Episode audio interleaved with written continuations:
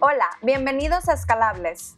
Un programa en vivo donde conversamos con líderes que están desafiando el status quo e impactando el ecosistema emprendedor en Latinoamérica.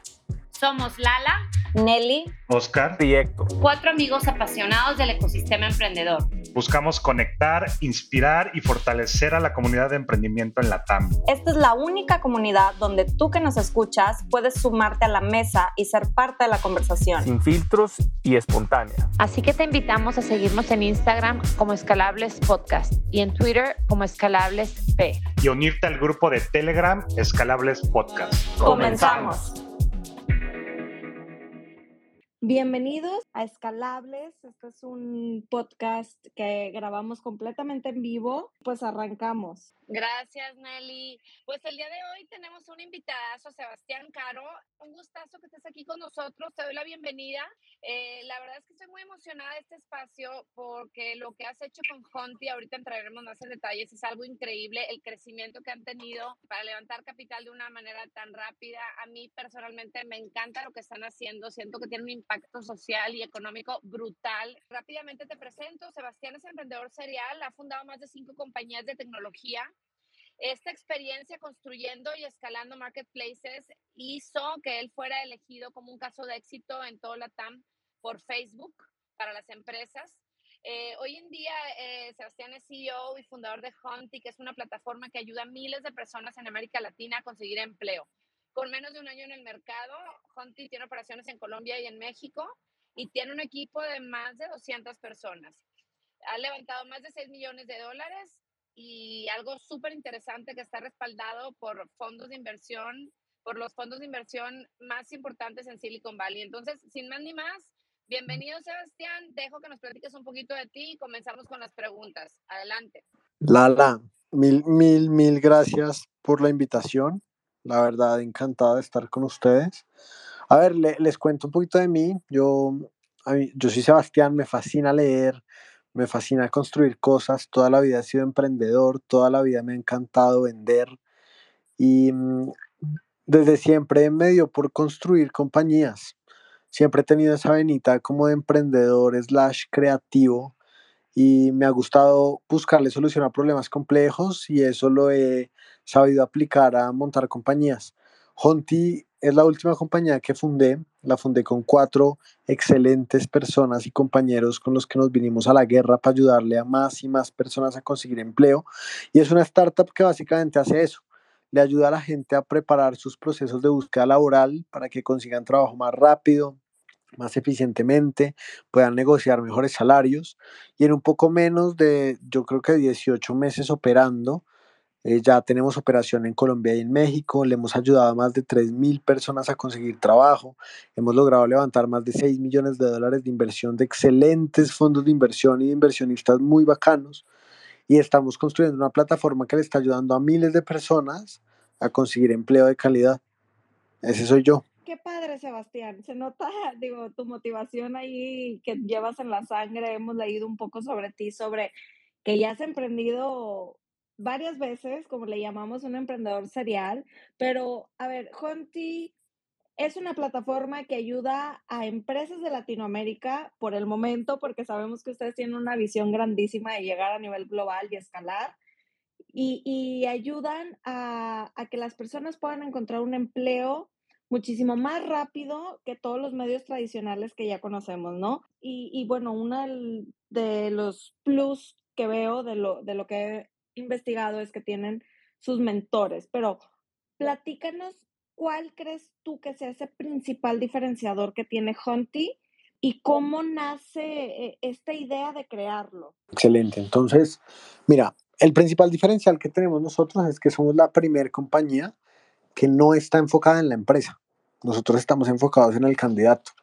Somos la única compañía en América Latina que le ayuda al candidato a conseguir empleo. Básicamente todas las soluciones que existen en el mercado actualmente le ayudan a la empresa a reclutar, pero nadie le ayuda al candidato a preparar el proceso de búsqueda. Y los candidatos en promedio en América Latina, una persona graduada de la universidad se demora más o menos siete meses buscando empleo.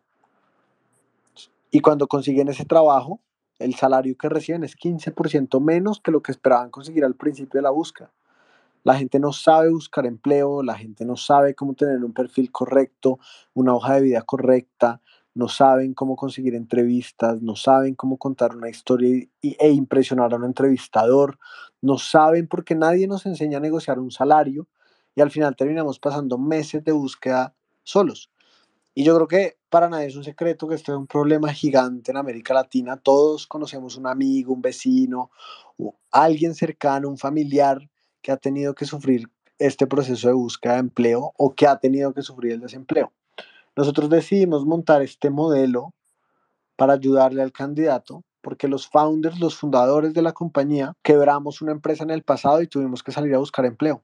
Y en ese proceso nos dimos cuenta lo difícil y retador que era conseguir trabajo. Y ahí decidimos construir una, una plataforma que le ayudara a nuestros amigos inicialmente a conseguir trabajo y cuando vimos y empezamos a darnos cuenta que no solo nuestros amigos conseguían empleo, sino que conseguían muy buenos trabajos, empezamos a ampliarlo a otras y otras y otras personas hasta que hoy en día se volvió Honti, que pues es la plataforma que todo el mundo conoce. Y mencionas que se enfocan, la primera plataforma que se, que se enfoca en el empleado, no en la empresa. Entonces, ¿cómo funciona este modelo de negocio que, que tiene Honti? Porque supongo si, bueno, general, el modelo tradicional es que pues se le cobra un fee a la empresa, ¿no? Cuando se cubre una vacante. Pero si aquí estamos hablando del empleado, pues el empleado está más bien desempleado, ¿no? Entonces, ¿cómo funciona el modelo de negocio? Buena pregunta. Entonces, el modelo de negocio es muy, es muy sencillo. Honti invierte en el candidato que está buscando empleo y el candidato únicamente paga cuando consigue trabajo. Nosotros, ¿qué hacemos? Nosotros formamos al candidato. El candidato entra a una plataforma en donde va a tener que realizar un montón de test de personalidad y de quizzes técnicos que van a diagnosticar sus habilidades. Nosotros queremos saber qué tan buenos son en el trabajo en el que tienen experiencia.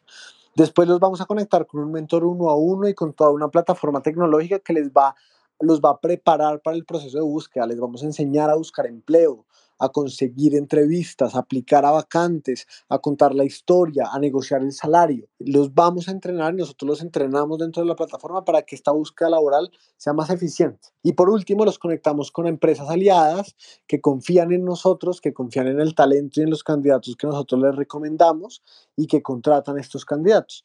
Y el candidato al final paga una, una, una comisión variable dependiendo del salario que consigue se la paga a Honti. Pero como para darles un par de datos bien interesantes, acuérdense que en promedio en América Latina, una persona graduada de la universidad se demora siete meses buscando empleo.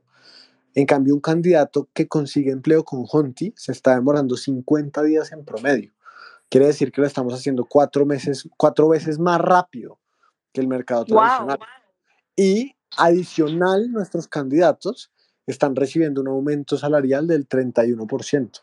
Entonces, al final del día, el candidato nos paga, pero cuando uno calcula el valor que nos paga a nosotros versus el número de salarios adicionales que recibe al año después de haber entrado a Honti, un candidato está recibiendo 9.2 veces más que lo que recibía antes de lo que nos pagó a nosotros. Al final el producto se paga solo. Wow, la verdad es que está increíble. Cuéntanos un poquito siempre fue pensado así o pivotearon hasta llegar a lo que son hoy? O sea, nunca le cobraron a las empresas, siempre fue dirigido al, Wow. O sea, siempre así lo, pensaste. Sí, porque, como te decía ahorita, todas las soluciones que existen hoy en día en el mercado le ayudan a la empresa a reclutar. Pero en América Latina hay millones y millones de personas desempleadas que necesitan ayuda y que están solas. Imagínate lo que significa pasar siete meses desempleado, tener la tarjeta de crédito copada, tener que pagar la renta a final del mes, el colegio de tus hijos y que nadie te pueda ayudar a conseguir un empleo. Nosotros desde el principio decidimos que le íbamos a ayudar a los candidatos y eso es lo que hacemos. Nuestro compromiso es con el candidato que busca un, trabajo. Oye, ¿y ustedes eh, se consideran HR Tech o, o, están más enfocados al tema de educación o ambos? Porque entiendo, digo, de lo que he leído de ustedes, que también me parece increíble, es que aparte también tienen una rama, no sé si lo han desarrollado o no, de FinTech, o sea, hablando de financiamiento en la educación. Platícanos un poquito de esto. Sí, somos una mezcla entre las tres industrias que acabas de decir, porque como te decía anteriormente, nosotros financiamos la educación de nuestros candidatos hasta que consiguen empleo, pero los educamos para que consigan empleo y les enseñamos y los conectamos con compañías que están reclutando.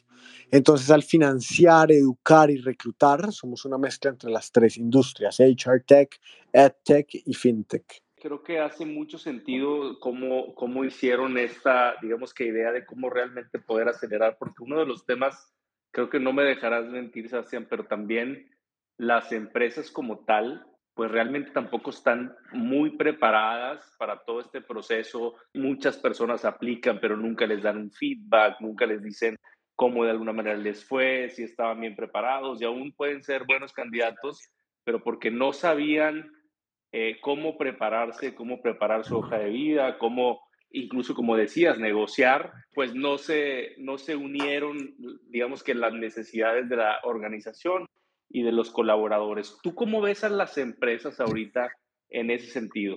A ver, yo creo que las empresas siempre, primero que todo, van a tener una necesidad de contratar, pero también los candidatos tienen la responsabilidad de entender en dónde agregan valor y en dónde no.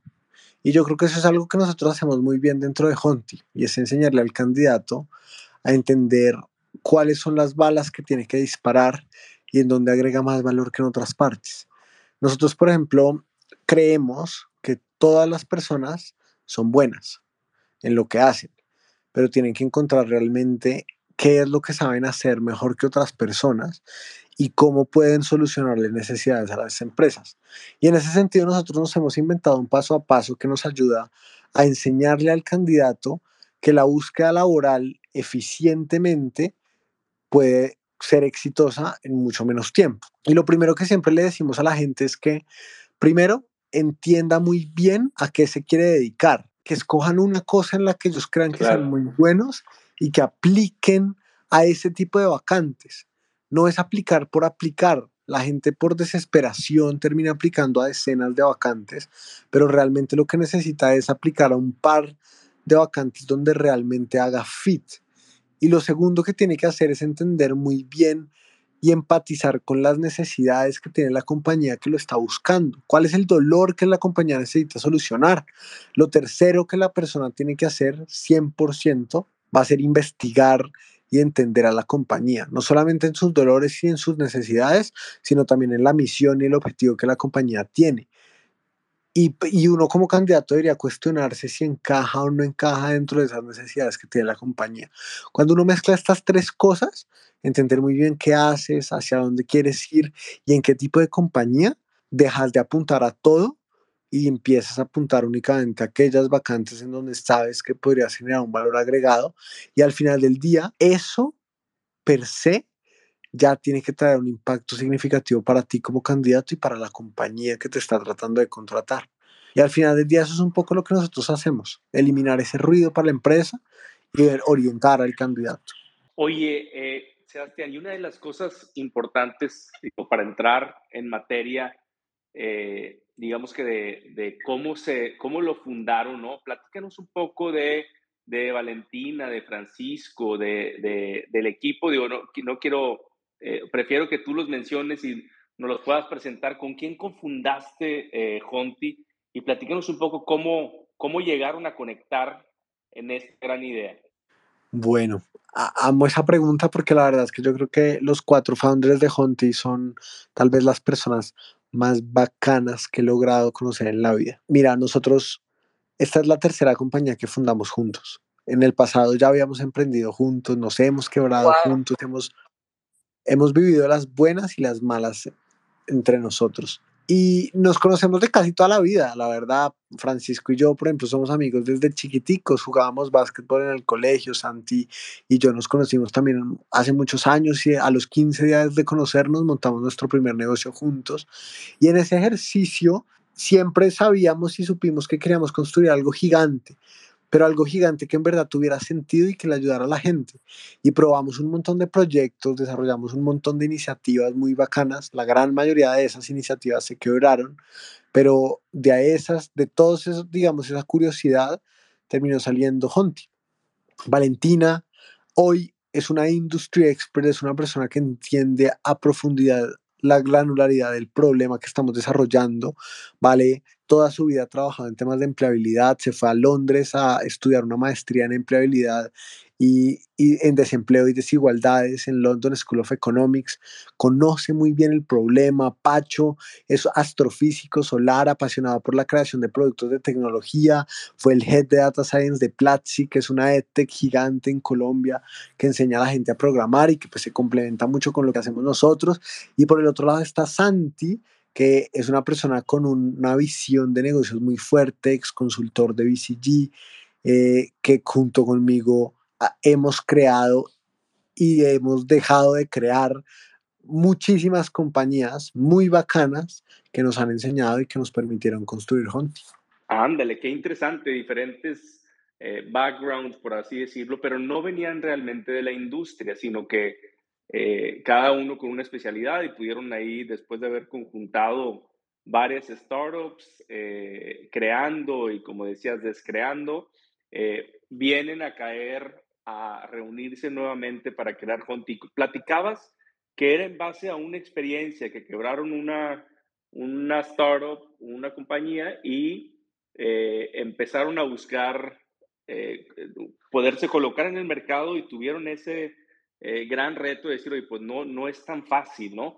Y así de, de bote pronto, ¿qué, qué, ¿cuál fue su experiencia en ese sentido que dijeron, no, sabes qué, es ahora? Es ahora y vamos a fundarlo eh, en este momento. Mira, como, como muchas de las grandes historias de emprendimiento, Honti nació porque los founders tuvimos la necesidad de buscar trabajo y nos dimos cuenta la fricción que existía y que vivía un candidato cuando salía a buscarlo. Y eso se mezcló con algunos amigos que estuvieron dispuestos a hacer nuestros conejillos de indias al principio, cuando recién estábamos arrancando, y que le apostaron a que nosotros les ayudáramos a conseguir empleo. Y luego, después de haber emprendido tantas veces en el pasado, uno se, se da cuenta y aprende que emprender, sobre todo al principio, es un ejercicio de mucho aguante. Tú tienes que aprender a empujar, empujar, empujar para que el mercado responda. Con Jonti lo que nos pasó fue lo contrario. Desde el principio, a medida que fuimos avanzando, no empujábamos, sino al revés, sentíamos que el mercado nos empujaba a nosotros, el mercado nos decía, oiga, necesitamos más, cada vez había más candidatos que necesitaban que les ayudáramos, y eso al final se terminó volviendo una bola de nieve en donde todo se alineó, un producto que la gente necesitaba, un mercado que nos empujaba supremamente rápido para sacarlo adelante, pues este proyecto, algunos inversionistas que nos creyeron al principio y nos empezaron a dar capital. Y eh, cuando uno mezcla eso, el equipo, la atracción y el mercado, logramos pues darnos cuenta muy rápidamente que Honti era la empresa a la que le queríamos apostar nuestros siguientes años de vida y el proyecto más bonito que podíamos crear en los siguientes años. Y ahí fue que decidimos dar la vida y el corazón para sacar adelante este proyecto. Oye, y de, de ser cuatro founders, pasar ahora a tener más de 200 colaboradores, ¿cómo ha sido esa, esa experiencia? Porque pues eh, suena, suena fácil, ¿no? Decir, oye, eh, co-creamos, eh, definimos nuestra ventaja competitiva, nos enfocamos en los candidatos, en las personas para poderlos acelerar este proceso de contactación con organizaciones y que puedan contratarse, eso suena muy bien, pero todo crear la organización con más de 200 colaboradores, ¿cómo ha sido ese camino y cuáles han, sido los principales retos?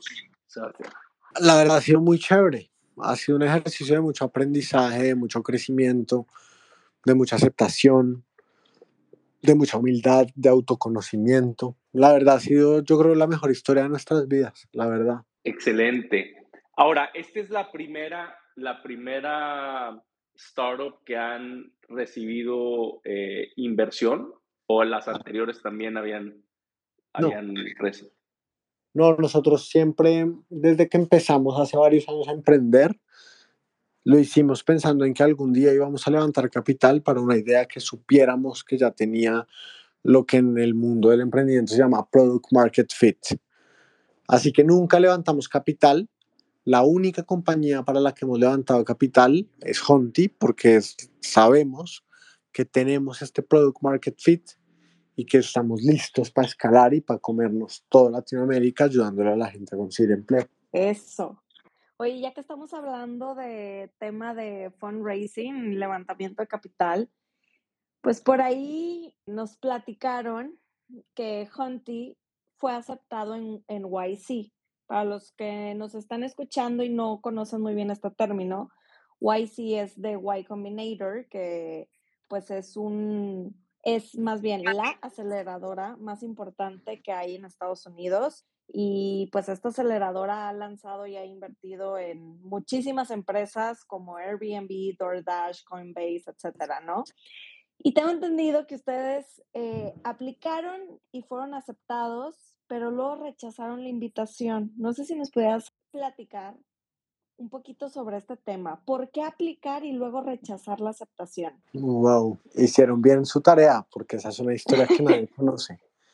La verdad. Órale, buenísimo. Tenemos aquí la premisa escalables. A ver, no, la, la verdad, Y Combinator siempre ha sido un sueño y siempre fue un sueño para nosotros los founders. Yo me soñaba el día en que recibiera la llamada de YC diciendo, muchachos fueron aceptados y queremos fondearlos. Em, desafortunadamente llegó tarde.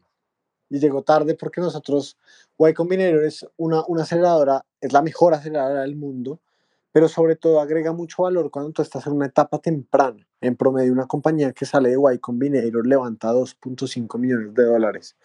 Cuando nosotros aplicamos a Y Combinator ya habíamos levantado nuestra primera ronda de 2.5 millones y estábamos preparándonos para una ronda mucho más grande. Pero YC te daba en esa época 120 mil o 150 mil dólares a cambio del 7% de la compañía. Pero en ese momento nosotros ya nos habíamos diluido, pues no bastante, pero sí lo suficiente y aceptar un inversionista que por el 7% te diera 150 mil dólares implicaba disminuir la valoración que ya habíamos recibido en nuestras rondas pasadas y era disminuirla bastante. Cosa que uno normalmente haría para aceptar un inversionista como Y Combinator porque te da un sello de legitimidad muy fuerte, pero después de rebotarlo con nuestros inversionistas, después de rebotarlo con muchos de nuestros advisors y también internamente con el equipo, aunque nos parecía una nota ir a Y Combinator, ya sentíamos que en este momento estábamos listos para una ronda mucho más grande y que realmente no íbamos a poder sacarle el mayor provecho al programa. Así que al final tomamos la decisión dura y, y, fue muy dura porque queríamos ir, pero tomamos la decisión de pasar y no, no entrar, no aceptar. Totalmente, porque en ese momento, pues no, pues ya no era el momento adecuado, ¿no? Como, qué interesante que como el timing es un factor muy importante a la hora de emprender, ¿no? Incluso lo hemos visto hasta en startups que, que a lo mejor estaban muy adelantadas a su época y las ideas que tenían no funcionaban en ese momento y luego dices, híjole, si este momento hubiera sido el adecuado, pudiera haber funcionado. Entonces, qué interesante que analizaran todo y qué decisión tan difícil. Supongo que fue una decisión muy difícil que pues al final lo decidieron con, con el equipo y, y, muy interesante. ¿eh? ¿En qué batch aplicaron? Si se puede saber. A enero de este año. Al ene enero de este año nos aceptaron. No, mentira, wow. sí. Sí, creo que fue enero de este año. Pero la, la, la o sea, ellos nos, nos, la llamada de aceptación la recibimos, si no estoy mal, en noviembre del año pasado. Wow. Y el batch empezaba, si no estoy mal, en enero de este año. En enero. Y no, pero hace todo el sentido lo que nos platica Sebastián. Nos hubiese encantado haber ido a YC, la verdad. Pero no es una decisión de la que se arrepiente. Quiero para nada, no, para nada. Al final del día, cuando tú emprendes, cuando tú emprendes todos los días estás expuesto a tener que tomar decisiones difíciles. Esta fue una más, pero fue una decisión más difícil por lo que implicaba YC para nosotros, ¿no? Para nosotros era un sueño. O sea, desde que empezamos a emprender, nos soñábamos llegando allá y cerrando nuestra primera ronda de inversión con un producto, una nota y creando el siguiente Google o el siguiente Rappi. Y, y lo que nos pesó al tomar la decisión fue justamente, ah, pucha, queríamos mucho llegar allá, pero cuando llegamos, llegamos en el momento que no era. Y ya, pues no valía la pena para nosotros, pero pues seguramente en el futuro tal vez volvamos a aplicar con otra compañía o uno nunca sabe, toca, claro, toca esperar claro. vueltas da la vida. Oye, y ahora que es la primera vez que, que están levantando capital con Conti, que mencionabas que en, que en los emprendimientos pasados no se hizo un fundraising con fondos de venture capital y que esta es la primera vez, ¿ha sido como te lo imaginabas? ¿Cuáles han sido esos retos de levantar capital? Y sobre todo yo creo que en esta época que estamos viviendo como de incertidumbre económica, ¿no? Que, que creo que los fondos todavía se están están a lo mejor pues más selectivos a la hora de ver eh, en quién invertir. ¿Cómo ha sido ese proceso de levantar capital por primera vez? A ver, yo personalmente me lo he gozado mucho porque yo soy un comercial, a mí me encanta vender. Entonces, salir a venderle a inversionistas que tu visión del mundo hace sentido y que necesitas mucho dinero para hacer que esa visión del mundo sea real, es algo que a mí me fascina como que me muevo todos los días por hacer eso y me encanta. Eh, ha sido diferente a como me lo esperaba, por supuesto. Nunca es como uno quiere y siempre es mucho más difícil de lo que uno espera. Pero al final del día es un ejercicio de números y es un ejercicio de ventas y como cualquier ejercicio de ventas, uno lo tiene que ver de esa forma. Tiene que haber un embudo, tiene que haber canales de adquisición, tiene que haber pues, muchas reuniones consultivas de ventas, y eventualmente por descarte y conversión, algunos van a decir que sí. Pero pues levantar plata siempre es un ejercicio muy difícil porque tú tienes tu vida, tus sueños y tu visión del mundo, la resumes en, un, en una presentación de PowerPoint que tiene 20 slides y sales a tocarle las puertas a todo el mundo millonario en Nueva York, Silicon Valley, etcétera, y le tratas de convencerlos de que esa visión del mundo que tú tienes hace sentido. Pero en ese proceso te sientas con 70 fondos y la gran mayoría te dicen que no. Y poder entender que el no no importa y que por cada uno que te dice que no tienes que volver a meter dos más en el top of the funnel y seguir y seguir y seguir, pues es un ejercicio que para mí que soy comercial lo entiendo y no me asusta. Pero cuando estás así haciéndolo, duele y frustra y da miedo. Y justo me, me, lleva a la siguiente pregunta, porque, a ver, Juanchi está respaldado por inversionistas, pues, eh, grandes líderes del ecosistema del Venture Capital. Tenemos a Cometa, Latitude, eh, muchos otros. La, la, pregunta es, ¿cómo logras hacer esa conexión o esa introducción o, o crear esa red de contactos con los inversionistas? ¿Cómo, llegas y tocas la puerta así tal cual o, qué es lo que te ha ayudado a ti para lograr esa conexión con, los inversionistas, tener ese espacio, ¿no? De, compartir la visión de Hunty. A ver, yo, yo creo que lo más importante siempre es tener un producto que agregue valor. Como que los, los buenos productos se hacen su reputación por sí mismos. La gente sabe en el ecosistema que Honti está irrumpiendo la forma en que la gente busca empleo y las compañías contratan en América Latina. Y esa reputación se ha construido porque hemos construido un buen producto y eso hace parte del product market fit que hablábamos ahorita. Saber que de verdad estamos construyendo un producto que agrega valor y que soluciona un problema. Y yo creo que eso es lo más importante. Em, porque muchas veces cuando tienes ese producto, los inversionistas son los que te tocan la puerta, están pendientes de ti o cuando tú vas a hablar con ellos y les mandas, y tú eres el que les toca la puerta y les mandas un correo diciéndoles, oye, soy Sebastián, el fundador de Honti, y estoy levantando rondos, muchas veces ya saben quién eres, ya saben lo que haces, y hace mucho querían hablar contigo, pero no habían tenido la oportunidad. Entonces lo primero siempre va a ser tener un producto que de verdad agregue valor. Lo siguiente, segundo y tercero, es uno, tocando la puerta, ¿no? O sea, escribirles por LinkedIn, por correo electrónico, por donde sea que puedas. Y dos, busca otros emprendedores que, a los que ellos ya les hayan invertido y pídele a esos emprendedores que te hagan el intro. Esas, esas dos cosas son, esas tres cosas, un buen producto, tú mismo tocando la puerta proactivamente y tres pidiéndole a otros founders que te presenten. Son las tres formas de llegarle a los fondos. Excelente, excelente tip. Y hablando de valor agregado, ¿cuál crees que sea el mayor valor que te ha agregado un inversionista? No, a ver, cuando uno se asocia con alguien, uno tiene que pensar mucho más allá de la plata. La verdad, la plata te la puede dar cualquiera, te la puede dar un banco y puedes pedirla prestado. Puede, como que la plata Exacto. es importante, pero no tiene que ir más allá. Pero mira, un fondo o un inversionista te ayuda de muchas formas. Lo primero es que ellos están acostumbrados a tener muchas compañías que crecen a una velocidad infinitamente rápida. Y esa experiencia de crecer muchos negocios les da justamente la legitimidad para poder darte consejos sobre cómo crecer y cómo escalar de forma más eficiente y efectiva.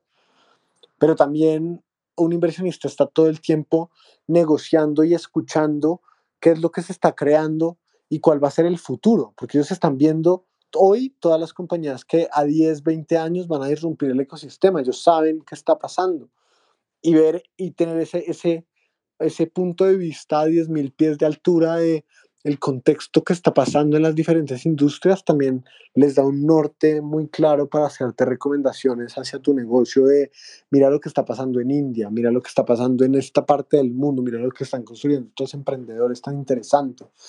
Y eso también como emprendedor te sirve mucho para saber hacia dónde te quieres orientar, hacia dónde te quieres ir. Em, y lo tercero, ya depende mucho del tipo de inversionista. Inversionistas que son full conocedores de tu área y de, tu, de lo que tú estás haciendo. Hay otros que son full conocedores de cómo levantar plata. Hay otros que son full conocedores de granularidades del negocio como las finanzas o cosas así. Entonces uno también tiene que entender qué quiere de cada inversionista y para qué lo va a usar. Y no todos los inversionistas te van a servir en todas las etapas. El primer fondo que invirtió en nosotros se llama Cali Ventures. Yo los amo con mi vida fueron los primeros locos que creyeron que Honti podía ser real y nos dieron un cheque de como 120 mil dólares en su momento. Y en su momento yo hablaba con ellos todas las semanas, me sentaba con ellos, les rebotábamos ideas, pero a medida que Honti fue creciendo y fue creciendo, fuimos buscando cada vez inversionistas más sofisticados que nos están hoy en día ayudando a llegar al siguiente nivel y va a llegar un momento en que estos inversionistas de hoy no sean los que nos ayuden a hacer una IPO, entonces uno tiene que entender muy bien el tipo de inversionista, el stage o la etapa de la compañía en la que se encuentra y lo que uno espera sacar de ellos. Y hay inversionistas igual a colores. Hay los que quieras, de todos los colores, sabores, tamaños, etc. Sebastián, súper coincido con todo lo que, lo, que comentas de ahorita. a, mí me gustaría digo, pasando un poquito, ¿no? Al final, escalables, eh, entender un poco más del lado de escalabilidad. Para mí, Honti tiene un componente de consultoría y mentoría, ¿no? Que de hecho pienso que es core de su modelo, como lo has comentado. En el tema de escalabilidad, ¿cómo lo abordan ustedes e incluso cómo lo, cómo lo vieron los VCs, ¿no? Seguramente eh, te han de haber dicho, ¿no? Y este modelo, pero ¿cómo, ¿cómo, lo han vivido de esa parte ustedes? Bien, buena pregunta. Entonces, sí, es verdad, nosotros le ayudamos a cada candidato y el candidato puede agendar sesiones uno a uno con mentores, pero ese no es el, el 100% de nuestro producto. De hecho, el producto, el candidato entra al programa y tiene muchas otras variables que puede ver para preparar su proceso de selección y en donde realmente el mentor agrega valor es en algo que nosotros llamamos el moral boost. ¿Qué es el moral boost? Básicamente, si tú llevas cinco meses buscando empleo, pues tú empiezas a dudar de ti mismo, empiezas a desconfiar de ti mismo, de tus habilidades y empiezas a creerte el cuento de que tal vez no eres tan bueno, de que tal vez no vas a volver a conseguir un empleo y pues empiezas a entrar en pánico. E, el, el mentor cumple una función esencial en esa parte del proceso porque después de esos cinco meses que tú estás cansado, llegaste a Honti por primera vez, entras y conseguiste una entrevista en, digamos, cualquier empresa, Walmart, por poner un nombre. Y antes de esa entrevista en Walmart, te preparas en un simulacro con un mentor que te recuerda las razones por las que tú sí estás preparado para el cargo al que estás aplicando y que te recuerda las razones por las que tú te mereces ese cargo y eres mejor que cualquier otra persona. Ese moral boost es donde el mentor realmente agrega valor. Todo lo demás es automatizable. que el candidato haga un mejor perfil de LinkedIn, una hoja de vida, que consiga entrevistas, lo podemos automatizar y lo estamos automatizando. Pero el moral boost es lo único que no quisiéramos automatizar.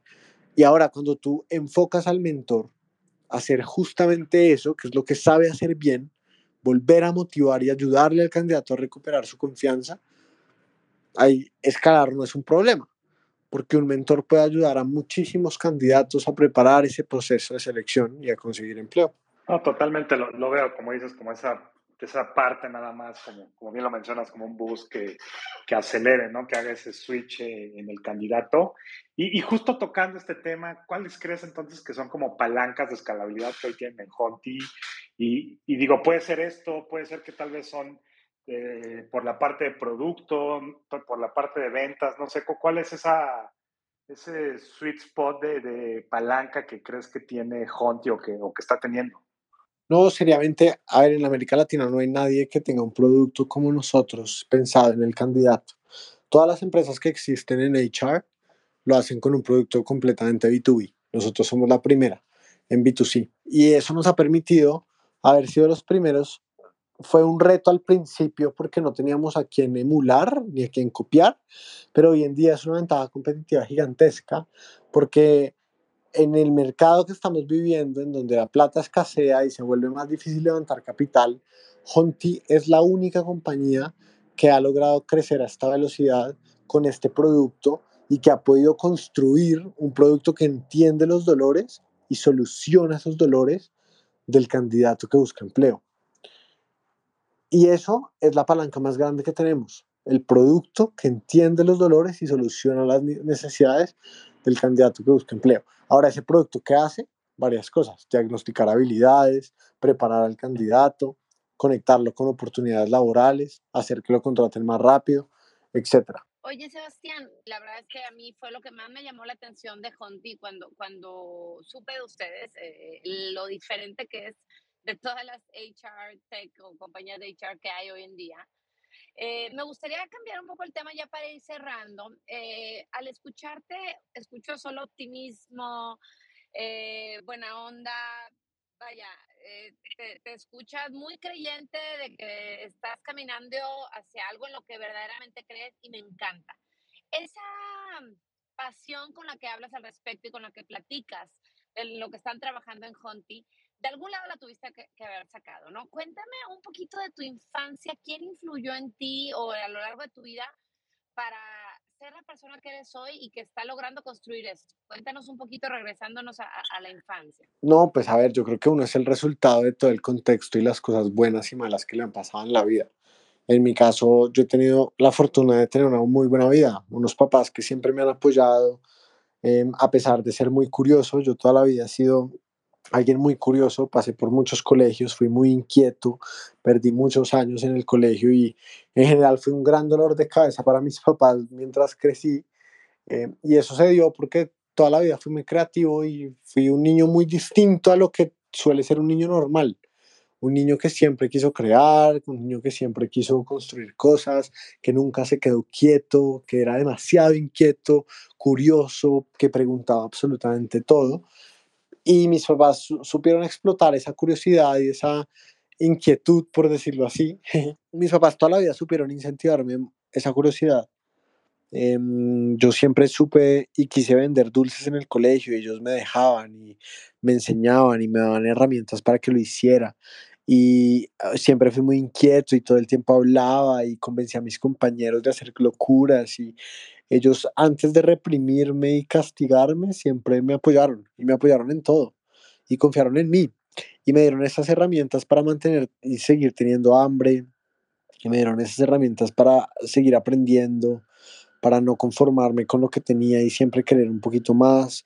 Me llenaron de confianza em, y, y me educaron muy bien y yo creo que eso pues fue la base y con esa base sí fue mucho más sencillo empezar a emprender hace muchos años, sí fue mucho más sencillo conseguir los primeros eh, mentores, sí fue mucho más sencillo quebrarme y saber que igual el mundo no se iba a acabar. Em, y al final, pues uno termina siendo, como les decía ahorita, el resultado de todas las cosas buenas y malas que a uno le pasan.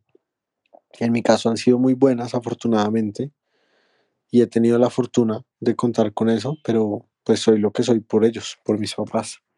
Pues muchísimas gracias, Sebastián, nuevamente por compartir tu experiencia con nosotros. Ha sido sin duda una plática súper inspiradora para todos los que estamos en este mundo del emprendimiento. Agradecemos al público que nos acompañó el día de hoy en Twitter Spaces y muy pronto estarán escuchando este episodio en Escalables Podcast. Saludos y buenas noches. Bye. Gracias, por, escucharnos. Recuerda que estas pláticas se graban en vivo a través de Twitter Spaces, donde tú puedes participar y ser parte de la conversación. No pierdas la oportunidad de platicar con nosotros. Síguenos en Instagram y en Telegram como Escalables Podcast y entérate de quiénes serán nuestros próximos invitados.